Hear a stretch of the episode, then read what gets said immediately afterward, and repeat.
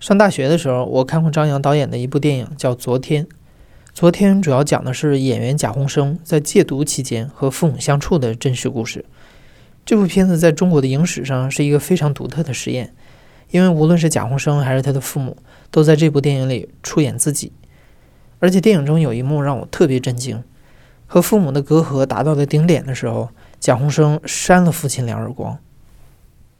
人为什么要活着？什么叫快乐？你是我爸，我今天打了你了，我给你磕头。洪胜，洪胜，你这干什么？我叫张扬，今年五十一岁了。因为我们在做剧本阶段吧，因为就是在他们家，呃，基本上采访了差不多半年吧。听他们讲自己的故事，这个你比如他他扇他爸，打他爸，这个这个那都是生活里真实的。讲那一段的时候，他们其实都挺痛苦的，就是因为他父母其实从某种意义上说也需要很大的勇气啊去面对这个事儿。但是实际上后来我们发现，呃，真的聊完了以后，其实他们挺高兴的，就是是把那个。过去的有一段的这种东西，他给他完全释放出来了。其实你所有的都是不了解，就是这个他父母和贾宏生平时他们是很难交流的啊，也不会这个掏心窝子吧，就是。比如父母也问他或者怎么想的或者怎么样的，但是可能也不会跟他父母说，就是他觉得父母也听不懂，啊，不理解啊，所以他也不会说这些东西。他们在聊他们的故事，我也得聊我的故事一样的，就是我和我父父母的这种关系乱七八糟的，啊，有时候我们我也会跟他们聊，实际上就觉得都差不多，每个家庭其实都差不多。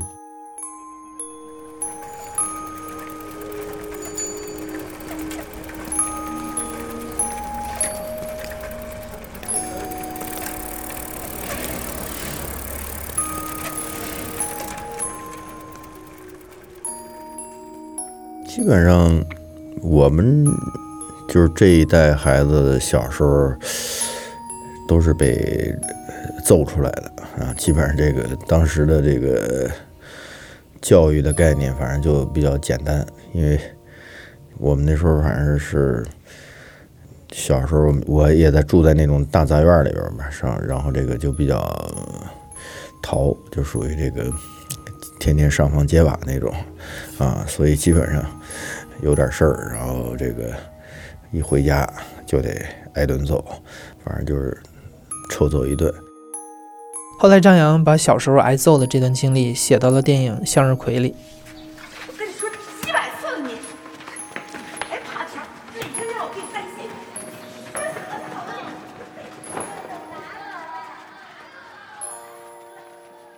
像我们家打我，那都是这个叫叫什么呀？那都很很狠，就是有时候我爸我妈一块打，摁着一块打，拿那个大铁片子啊，挑着疙瘩，什么擀面杖什么的，反正有什么拿什么打啊，就是比较狠的，就是那么说那那种大铁片子打，打的你这个浑身的呃后背，我们叫绿顺嘛，一一一个一个的那个，就一条一条的大雪道子。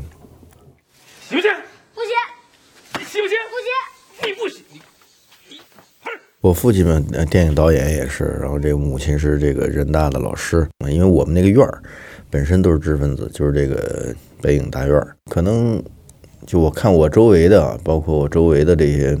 同学也好，或者是那个院儿里的孩子也好，基本上的方式、教育的方式差不多都是类似这种概念。但是到了一定的年龄了，然后可能先是跟我妈对着打了。啊，这个对着骂了，然后可能后来就跟着我爸，这个这个不服了，就跑了呗。啊，也就是写个作业吧，然后呃是要重抄一遍什么东西，反正是。然后这个我就说第二天再说了，第二天再抄。然后我爸就不行，非得今天晚上抄完。啊，然后我就。就不抄，那边就啊准备打了，这个这个后来就就扇了个大嘴巴，我就跑了，然后他就追我后边一直追追到大街上去，啊，然后那时候他觉得好像这个就这孩子的那种反抗的东西太就是就比较厉害了，所以他们后来就说这个这个不打了啊，呃，所以我基基本上就是那个十四岁之前啊，都是从小都是这个暴力下的。上百个高音喇叭对着中南海昼夜不停的高。我觉得就是那个年代本身它的形态就这样，叫什么呀？他们都经历过文革呀，乱七八糟这些事儿，然后那时候也都忙着这个，顾不上这些孩子的事儿，都是忙忙自己那个那些事儿都啊忙不过来，或者说在自己的单位里都是属于有一肚子气，可能他们对孩子的这种教育就是简单粗暴式的，反正这种，尤其是他最怕的就是这个，就是孩子给惹事儿嘛。孩子惹事儿，因为惹事儿了就要跟其他的家庭家长就发生这种纠葛。呃，因为文革里它很复杂，就是那种叫什么，比如一个单位里边还分了好多派，分了很多这样的概念的东西，所以他们是最怕你的，就是惹事儿。一惹事儿，他就要处理这些事儿，就要跟其他大人处理这些事儿啊。在家的概念也是，不要去招别人，不要去怎么着的。虽然是被揍大的，但后来选择做导演这件事情，张扬还是受了父亲的影响。就是这个家庭的影响吧，这是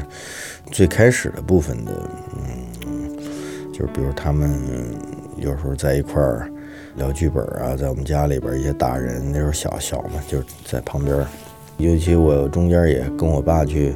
啊看过他两三次拍戏，嗯，就是那些过程本身，哎，让我觉得还是。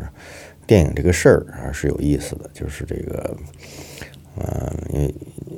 包括有有那么两三次吧，就是参加到那个电影的这个拍摄里边去了，然后这个小孩儿就演个小角色。有一叫马可波罗的，那时候有一电影，我在里边演个什么小皇孙啊什么之类的，跟我们一哥们叫王佳宁，我们俩都是演那个忽必烈的什么孙子之类的。但是他永远就是站在那个大殿的那个边上，就是你基本上你看不见大全景那估计一小点儿。我这辈子就这样了，可你却不同。你比我有天赋，又赶上现在这个时代，你一定会有出息的。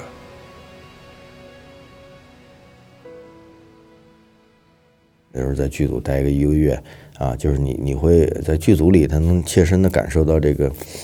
啊这个这个气氛，所以呢，呃，那可能从小你就有这个想法，就是以后啊去拍电影。啊，所以基本上我上高中的时候吧，就差不多脑子里就确定的是以后就啊去做这个电影导演这么一个概念。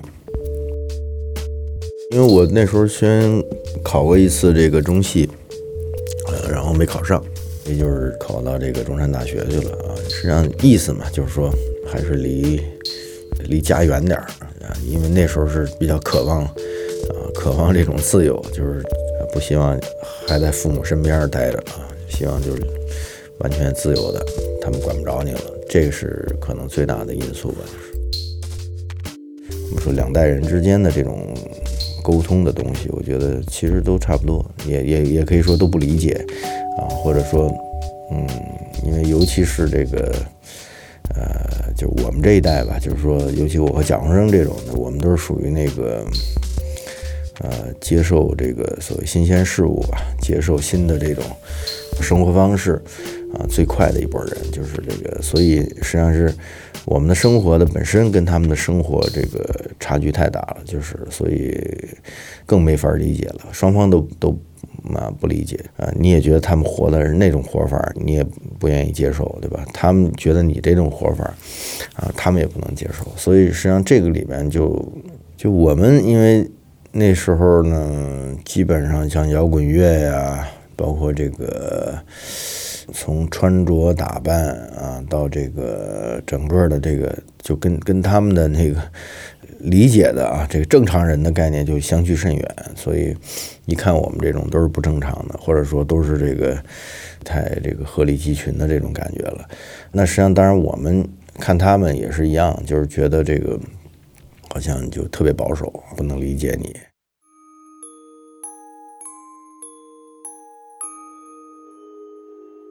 成为电影导演之后，和父母关系的主题后来一直贯穿在张扬的作品里。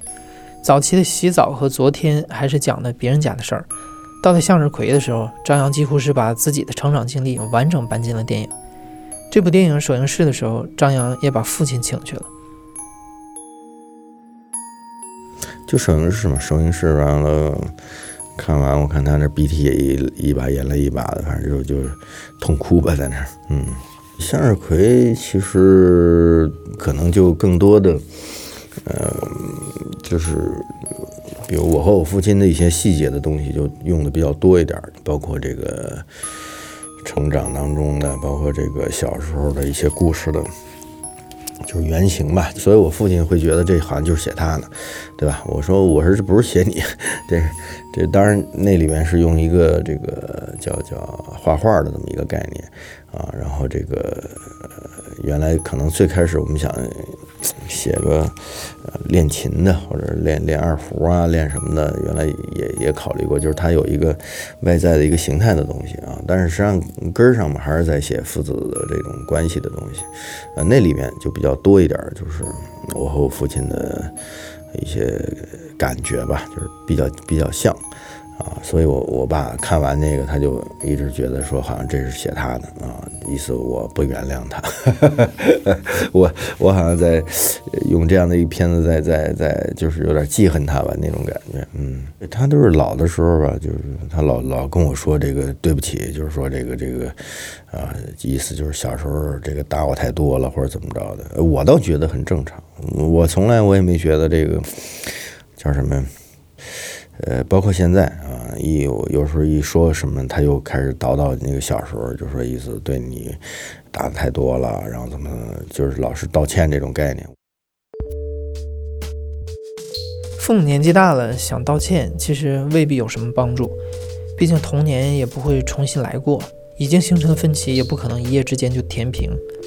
而且这种分歧体现在每个生活细节里，就比如张扬虽然和父亲都是导演，但父子俩从来没有在创作上有过合作。不会有这种想法，就是因为这个完全对对电影的认识都不一样，所以尽量我都是不征求他的意见，甚至不想听他的意见啊，因为我觉得这种意见都是呃没意义的。然后这个，所以一般。我在做什么，或者说写什么剧本，我也不会跟他说，因为我觉得这是，呃，毕竟两代人对电影的这个看法是完全不一样的，啊，所以我也尽量不受他的影响吧，就是，啊，因为因为年轻的时候呢，我是大学毕业那时候还跟着他去当过两次这个叫执行导演嘛，给他，然后就是。呃，那是算是比较近的这个跟电影有关的这些事儿，但是他老希望就是好像像长辈一样的去带着我吧，就是这个意思，好像来帮着我这个呃这个这个厨师也好干嘛。但是我呢，说实话，那时候就两部戏跟完，我就说必须要啊要要要逃开这个东西，就不能就是哪怕哪怕咱们说镜头啊，那可能。他使用的那种方法还推还还还变焦还还推呢，对吧？我们说这这东西都是属于那个被淘汰的这种语法了，但是他们还在用这样的一种方式，所以这个东西呢，你就没有办法跟他啊站在一个这个这个维度上边啊，因为在他们那种体系里边，就是你会慢慢的就进入他们的那种轨道了。张扬现在定居云南大理，和父母的交集越来越少了。因为我是两边跑嘛，有时候在云南，在云南呢就见面少，然后这个那回北京可能，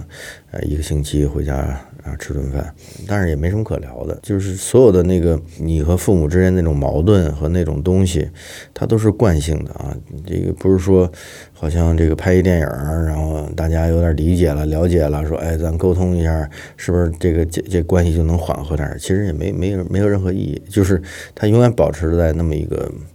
啊，它是惯性的，就是这个东西是长期、长期累积下来到这儿了，你很难去说把这个关系怎么让它往近了走一走，或者说大家啊心平气和沟通一下，我觉得很难。聊着聊着可能又吵架。啊，当然现在可能就吵的也不多了，因为岁数都大了，他们，但是也不会更深的去沟通。向日葵这部电影有一个情节设计非常有意思，在电影的前半部分，儿子离家出走，想去南方发展，结果被父亲从火车上硬拽了回来，自称副业。影片的结尾，理解了儿子的选择之后，父亲又离家出走了，去选择过自己的生活方式，以这样的一个选择轮回作为父子二人的和解。但毕竟生活不是电影，不是总会有大和解、大团圆。你也许能导演好一部电影，但未必。能导演好自己的生活。